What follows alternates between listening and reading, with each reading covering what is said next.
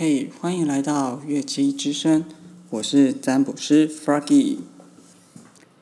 来，我第二集呢，想要谈论的主题会是啊，找自己。嗯，找自己这个议题呢，在我过去的啊两占卜的职业生涯里，还蛮遇到，还蛮常遇到这类的问题的。那我想用我的经验来跟大家分享。第一，就是我为何开始找自己。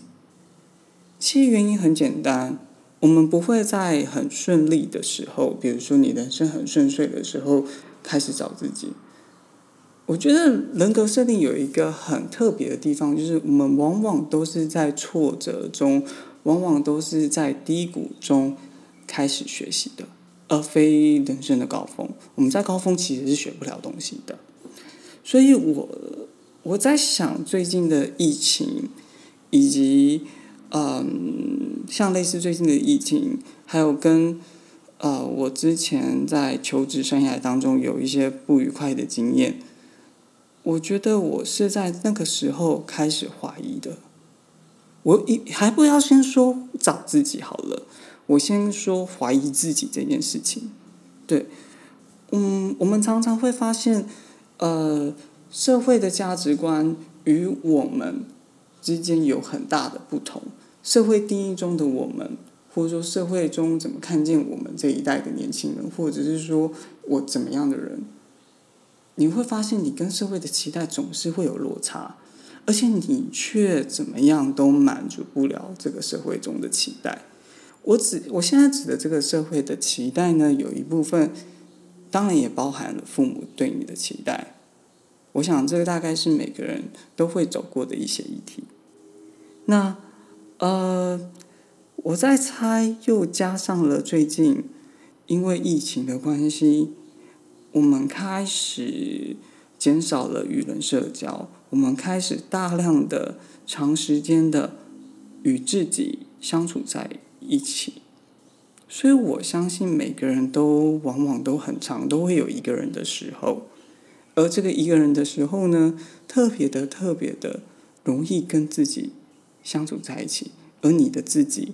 找自己，当然就会成为了嗯蛮特别的议题。而我的找自己呢，一定是跟忧郁症这三个字有很大的关系。我永远记得那些日子，啊，我一个人跟着这个社会的体制，跟着很多的事情产生产生冲撞。我，我我一直告诉，我一直不理不明白为什么，为什么这个世界为什么会这个事情为什么会发生这样的事情在我身上？于是我开始跟这个体制冲撞，冲撞到。满身是伤，也生病了。对，就因为这样的事情，我开始让自己安静了下来。后来我也就抛开了很多身份，我抛开了过去，我甚至整理了每个过去的自己。啊，于是我用了占卜师的身份，我这两年用了占卜师的身份来定位自己的存在。甚至已经，我我可以说是找到了自己的定位，但我还在找自己的这个路上，还没有达到那个目标。而最后，我透过了环岛这个方式来找自己，而且是独自的环岛。我记得我在去年的时候有执行了一个气自己的一个小小的梦想清单，就是环岛占卜。那而且我是一个人去的，我后来才知道，啊，原来自己环岛是有一定程度的危险跟风险的，嗯，那因为这当中其实我后来有在这个过程当中有一段有一些小波折，我甚至在那边出车祸，然后车子整个撞烂。你可想而知，其实它并不是一个非常安全的。它虽然台湾已经是相对安全的地方，但是其实独自环岛又是一个很大的风险。然后我在这个过程当中，自己骑车的这个过程当中，我不停的跟自己对话，不停的跟自己对话，然后我才发现，原来我所想要的，我真正想要的，或者是我真正的自己，跟外面的社会定义我的自己有那么大的不同。所以也因此，我在整个环岛的二十一天的过程当中，我觉得我好像获得了。蛮特别的能量，然后每个回来看到我的人啊，都觉得我好像有点容光焕发的一样，就不一样的感觉，就好像你充满了电，而那个充满了电就可以让你啊面对各种的困难，接下来的事情。对，那我常常在这，我常常在这个过程当中里面会遇到啊人有一些人对我的一些质疑，我占卜的过程当中了，例如。你呃，一定要找自己吗？我觉得不需要，每个人都一定要找自己，因为通常我就就像我最一开始讲的，我们通常是在遇到困境、迷惘的时候，我们才开始找自己。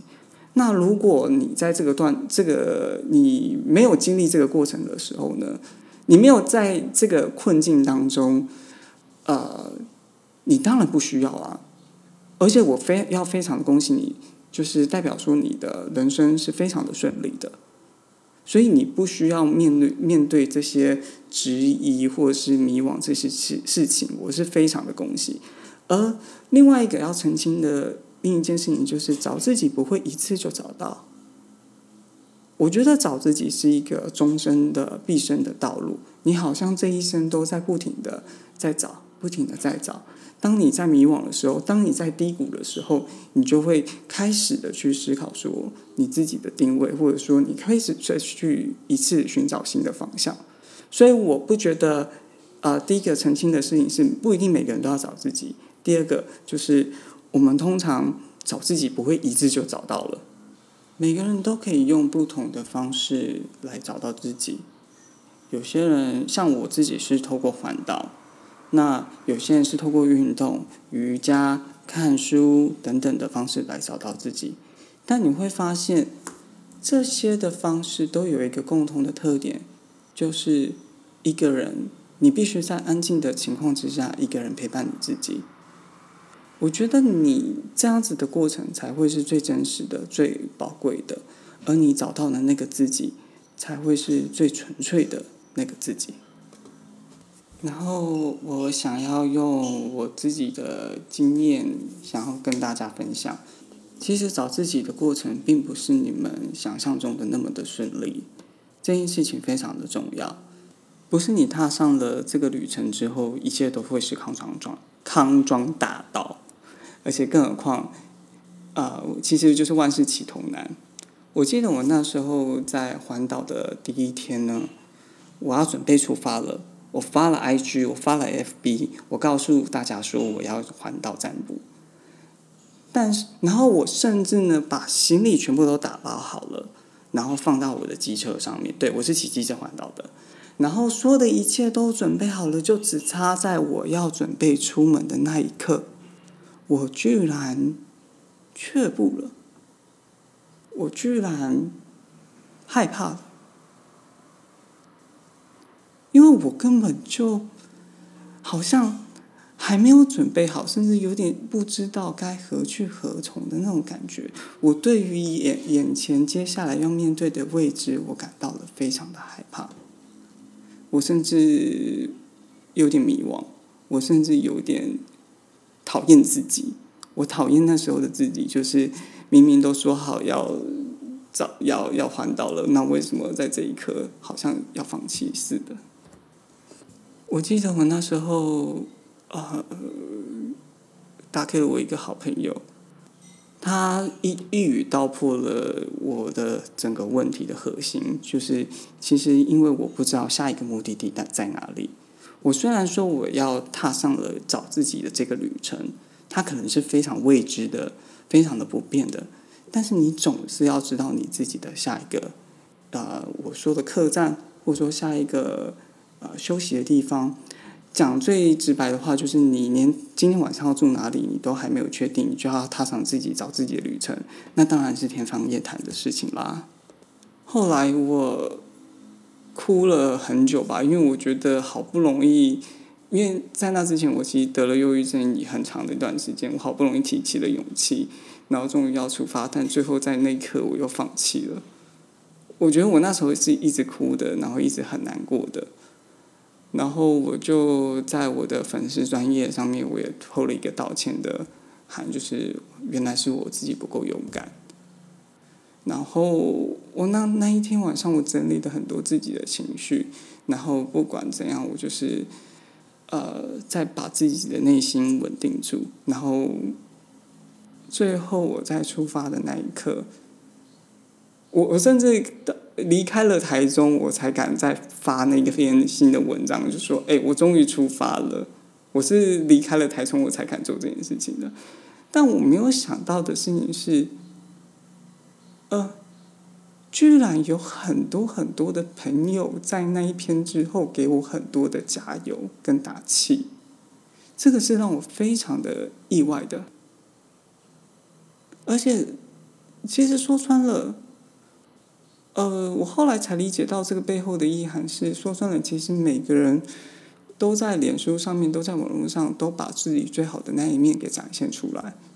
但。又有多少人愿意透露出自己的脆弱、自己的不堪、自己的不够勇敢？但我后来才意识意识到一件事情是：原来把自己的啊，把自己的最真实的感觉、最真实的状况，例如像不够勇敢、我的害怕，这些展现出来，才是真正的勇敢。这个也是我在环岛的开始也学到的第一课。我想用这一个第一课来跟大家作为分享的结语。那我其实准备了一段话，想要跟每个迷惘的啊每个迷惘的人讲的一句话，就是啊，其实你们不要害怕啦。然后，其实找自己真的没有很难。你只要从过去中看看自己的样子，然后并且在当下的当下每个当下陪伴自己，而你的真正的自己，而你的未来，你的真正的自己就在不远处。所以，我想用这些事情来鼓励你们各位。好，那今天的月季之刃就到此结束啦，各位晚安喽。拜拜。